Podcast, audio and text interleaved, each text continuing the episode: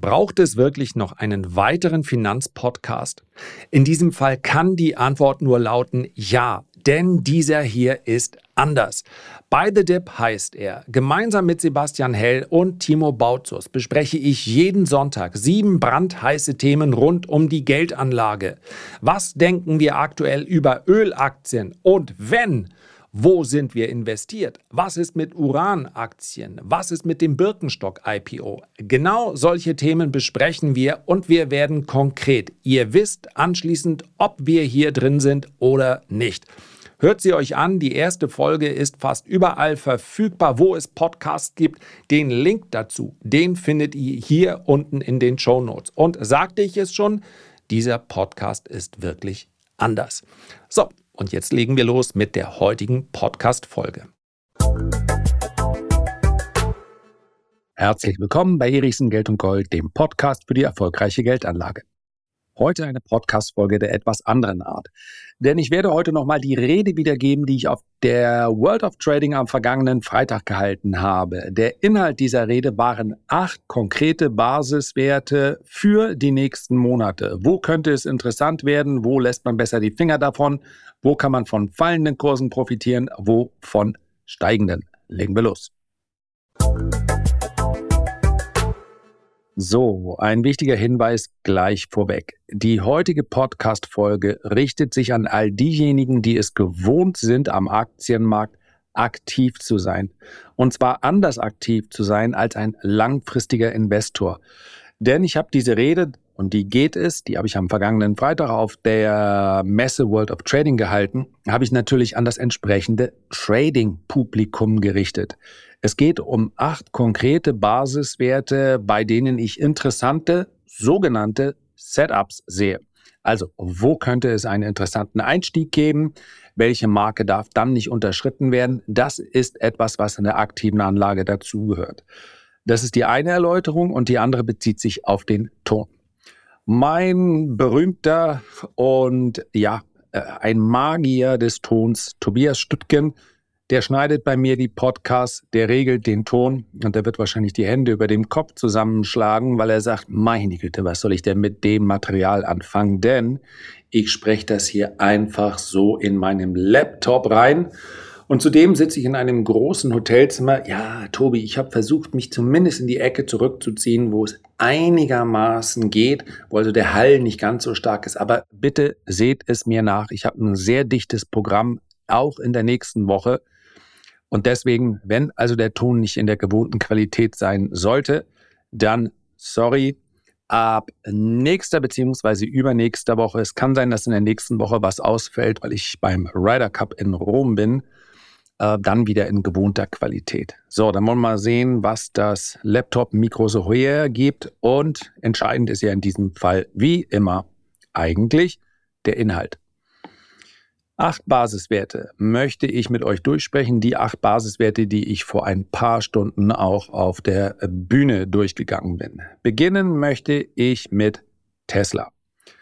Und wichtig, und deswegen, wenn ihr sagt, na, ich brauche eine fundamentale Story dazu, mich interessiert das eigentlich nicht so sehr, was die Aktien morgen oder übermorgen machen. Ich sehe sie eher so in ein, zwei Jahren. Das ist mein Zeithorizont. Also ich freue mich natürlich, wenn ihr zuhört aber ich möchte euch auch nicht eure Zeit klauen. Das hier ist ein echter Trading-Ansatz. Das ist nicht für jeden was, sondern nur für diejenigen, die das regelmäßig machen und die auch wissen, wie man dementsprechend umgeht. Zu dem Zeitpunkt, wo ich jetzt diese Rede gehalten habe, handelte Tesla bei etwa 263 US-Dollar. Ein Rücksetzer zwischen 250 und 260 US-Dollar erachte ich als interessant das wäre nämlich der Rücksetzer auf den Aufwärtstrend. Von dort aus könnten Kursziele jenseits der 320 US-Dollar erreicht werden. Wenn wir vorher zurückkommen, das ist auf der Bühne sehr einfach zu zeigen, weil ich dann natürlich im Chart zeigen kann, guck mal hier, der Kurs muss erst hier zurückkommen, sonst ist das Chance-Risiko-Verhältnis nicht gut. Und da habe ich so einen blauen Pfeil gezeichnet und dann geht es nach oben durch.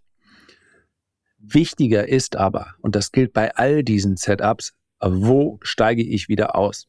Das heißt also, wenn Tesla unter 240 US-Dollar abrutschen sollte, dann sehe ich dieses positive Setup nicht mehr. Ob nun bei Tesla oder bei den, oder bei den anderen sieben Werten, die ich gleich bespreche. Das hier ist Charttechnik. Das hat nichts zu tun mit Auslieferungszahlen, das hat nichts zu tun mit Konkurrenz aus China. Das ist Charttechnik sowie kurzfristiges Trading fast immer im Wesentlichen auf technischer Analyse beruht. Der nächste Wert ist der Wisdom Tree Industrial Metals ETF. Noch ein kleiner Einschub. Geht einfach davon aus, ich sei überall investiert. Bin ich nicht, aber das hier ist, ja, wenn ihr so wollt, ein Hochrisiko-Podcast. Das ist nicht für jeden etwas und lasst, macht es einfach nicht, wenn ihr es vorher noch nicht gemacht habt. Ja, ganz wichtig.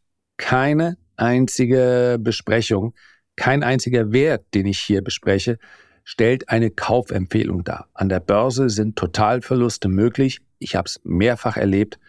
Wer sich in dieser Disziplin nicht auskennt, der darf sie sich gerne ansehen, der darf sich der Disziplin natürlich auch gerne nähern, aber der macht das nicht einfach so. Der Wisdom Tree Industrial Metals ist meines Erachtens interessant, solange wir nicht deutlich abrutschen unter etwa 12,80 Euro, 13 Euro. Handelt, während ich das hier aufnehme, bei 13,37 Euro. Sieht für mich wie eine ganz interessante Bodenbildung aus. Nach steigenden Kursen, solange wir nicht unter 12,80 abrutschen. Das heißt also vom aktuellen Niveau aus etwa 5 Prozent. Es gibt natürlich auch noch mehr Industrie-Metall-ETFs. Nächster Wert, Bitcoin. Machen wir es ganz kurz. Hier habe ich nur eine prozyklische Kaufmarke besprochen.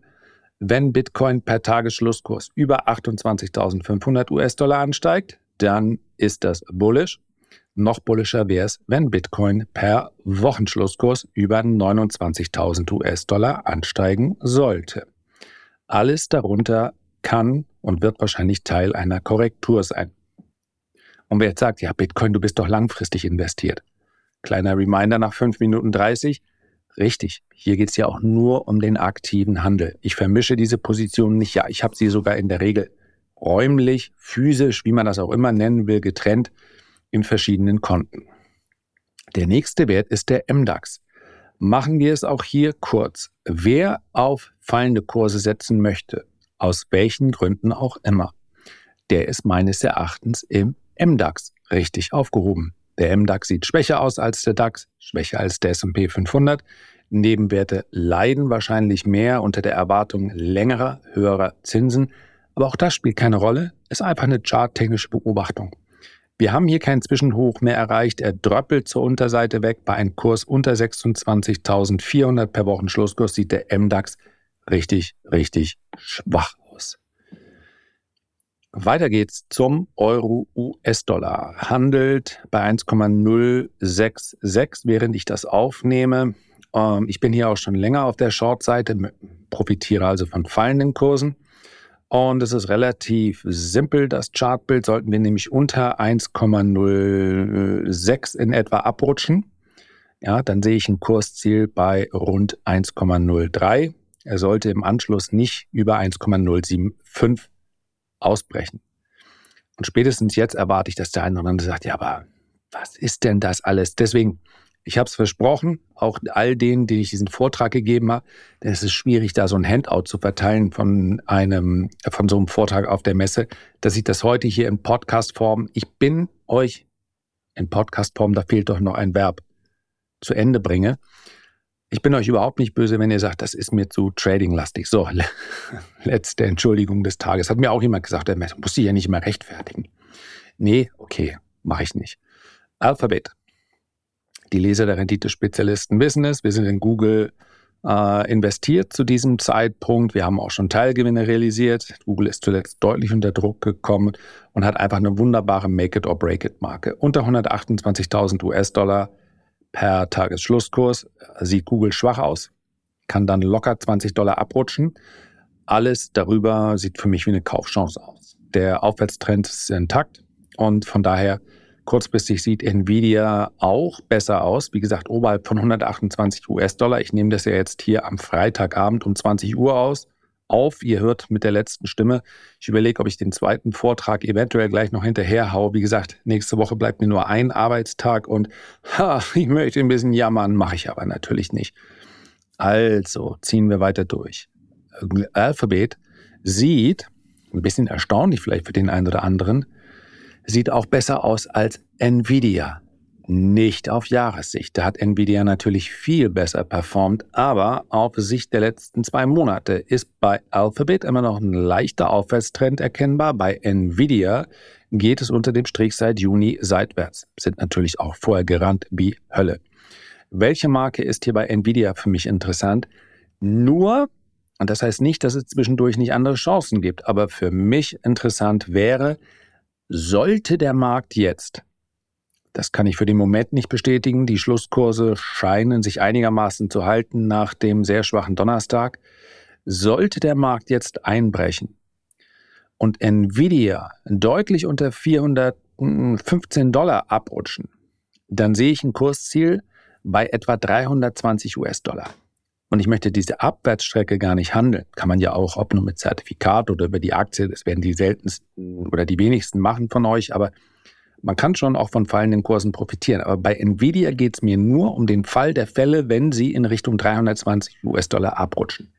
Das wäre für mich eine echte Kaufgelegenheit. So, und dann sind wir auch schon beim letzten der acht Werte und der ist total langweilig und ihr wisst es auch schon, ich habe es schon mehrfach besprochen und ich habe auch viel Feedback bekommen, dass viele vor Monaten schon, als ich darüber geredet habe, gesagt haben, naja, das können wir, das können wir ja mitmachen. Ich weise dann immer jede Verantwortung von mir, denn ich spreche hier keine Kaufempfehlung aus.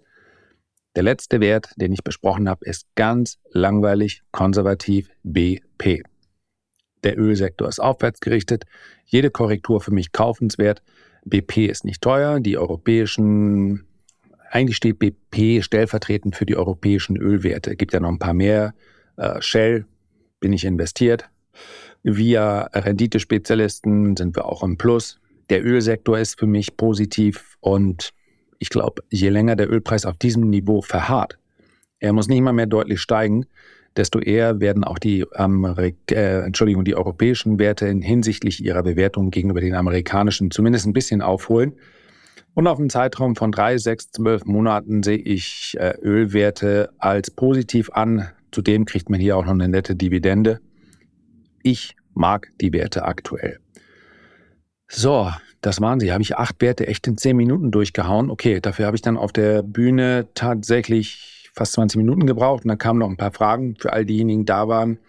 Kann ich mich nur bedanken. Und so, ich mache jetzt Schluss, weil ich gleich noch den zweiten Podcast hinterher baller. Und dann gucke ich mir noch HSV liegt. Meine Güte, da verliert VfL Osnabrück 07. Und im nächsten Heimspiel bauen sie sich mit ihrem Selbstbewusstsein wieder auf, indem sie den HSV zumindest Stand jetzt mal 2-1 in Schach halten. Mann, ist das anstrengend. Fußballfan sein ist anstrengend. Das war's für heute und wir hören uns dann wieder am Donnerstag mit dem nächsten Vortrag von der World of Trading. Wie gesagt, danach geht's in der übernächsten Woche ganz normal weiter.